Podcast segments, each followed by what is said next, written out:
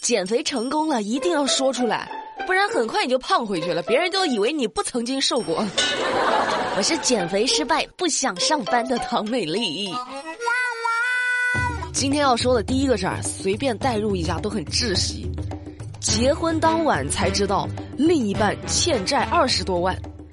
两年前，黄女士和她丈夫认识四个月后奉子成婚，可婚礼当晚，婆婆告诉她，新郎婚前在网贷平台欠了二十多万，是当初给公公治病的时候借的，如今这笔钱呢还没有还上，债务加上利息一共是三十多万。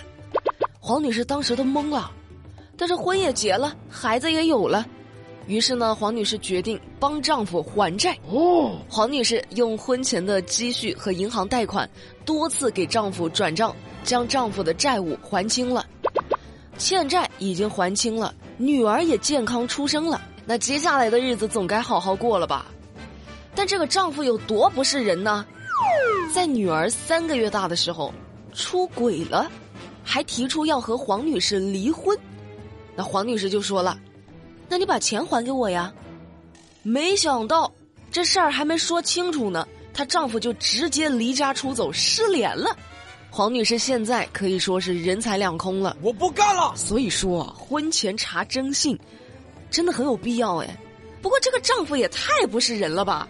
媳妇儿帮他还债，他跑去出轨，白眼狼中的白眼狼啊！恶心，恶心死了！接下来要说的这个事儿也挺让人生气的。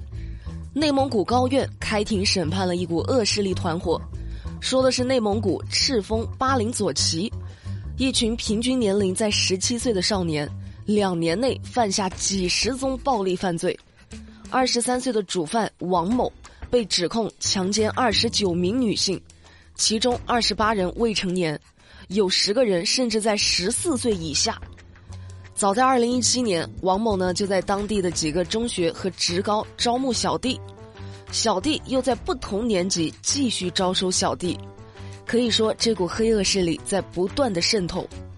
王某呢要他的这些小弟把女孩送到自己的宾馆被自己侵犯，这个少年团伙两年来犯下了至少四十五起强奸案。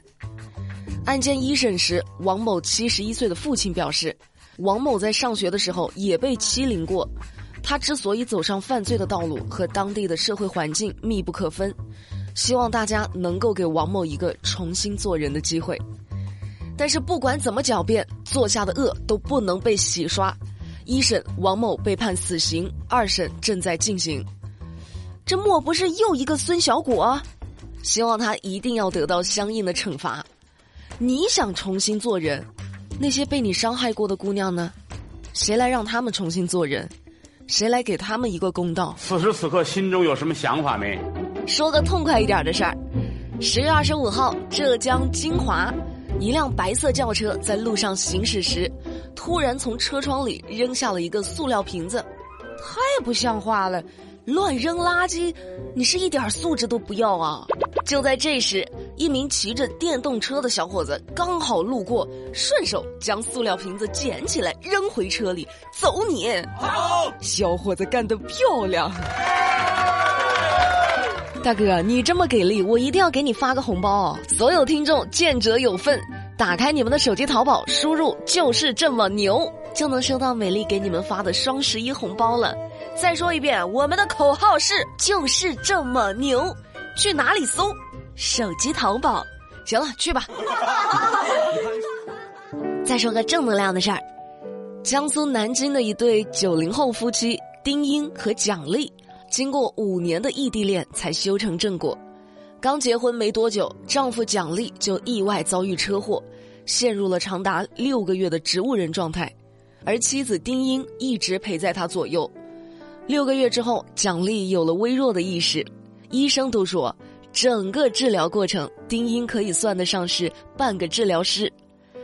美好的爱情就是无论你怎么样，我都不离不弃，这就是爱的坚守，也是爱的魔力。希望这对小夫妻往后的生活能够平平安安，一帆风顺。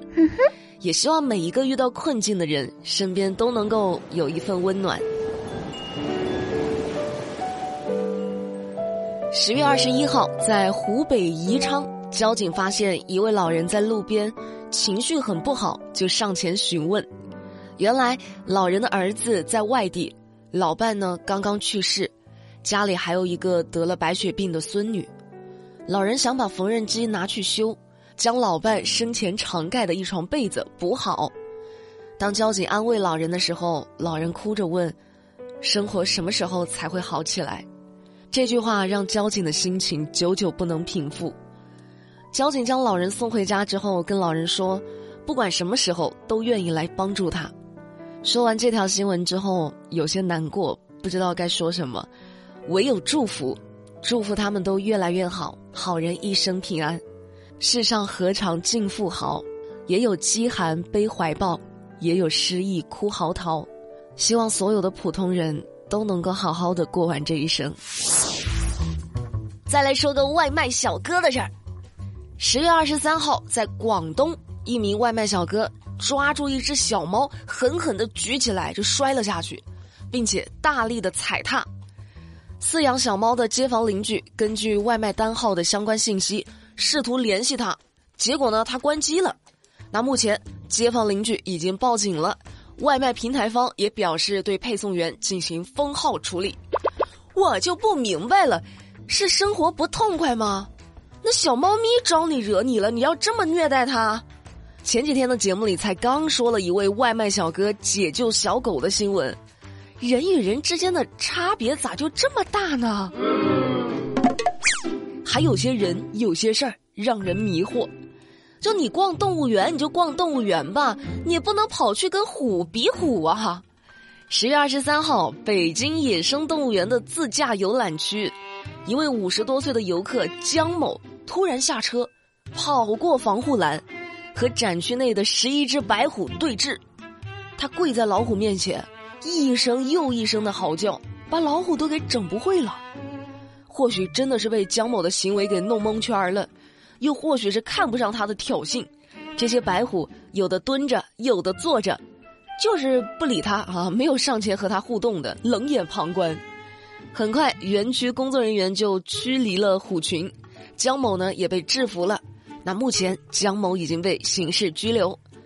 哥，你也老大不小的了，五十好几了呀，都跟我爸一个年纪了，你咋想的？就非得跟老虎比比虎呗？你咋这么调皮呢？你赢了行吧？老虎都没你虎哈，下次别这样了，危险呢。而且，你说你要是摔了、磕了、碰了的，这老虎多委屈啊！我可没碰它。今天节目的最后，还是要提醒大家一下，一定要注意用火用电安全。十月二十四号，山东科技大学北门小吃街发生了火灾，多栋连排房屋起火，小吃街的很多店面都被烧毁，损失严重。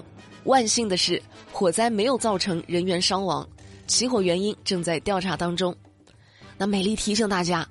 这个季节天气干燥，特别容易着火，一定要多注意防范。也希望各地不要再出现这类事件了，大家都平平安安的，好不好？行了，那节目的最后，我们来看看在昨天的节目互动里有哪些精彩的留言。一位叫 X Y 的听众，他说：“美丽，昨天你新闻里说的南京的那起爆炸事件，我听说了，我也是材料人。”感觉自己也有一点危险了，那拜托你在日常生活中，在工作学习的时候，都一定一定一定要注意安全，好不好？还有一位叫小坤的听众，他说：“美丽，我听了你三年了，见证过许多事情，比如说马老板带播直播打老板，二零一九和二零二零的年度大盘点，以及 API 七七零等等。”我很喜欢美丽，无时无刻都在听，能让我上榜吗？求求你了！当然能啊！你这个留言太走心了，你看这一一听就是老粉儿，你看人都还知道我带班儿打老板的事儿，你绝对是我的好朋友。最后还有一位叫 B I T 的听众，他说：“美丽姐姐，为什么你的节目里有很多新闻都没有结局啊？比如说有一天你说的那个农夫山泉事件。”都没有说是什么问题导致水里的脏东西，因为新闻的调查结果还没有出来啊，我也不能瞎编乱造啊。等官方的一个处理调查结果出来了，我自然会给大家播后续的，好不好？那今天的节目，美丽就跟你们聊到这啦，我们明天不听不散，拜拜。I love you.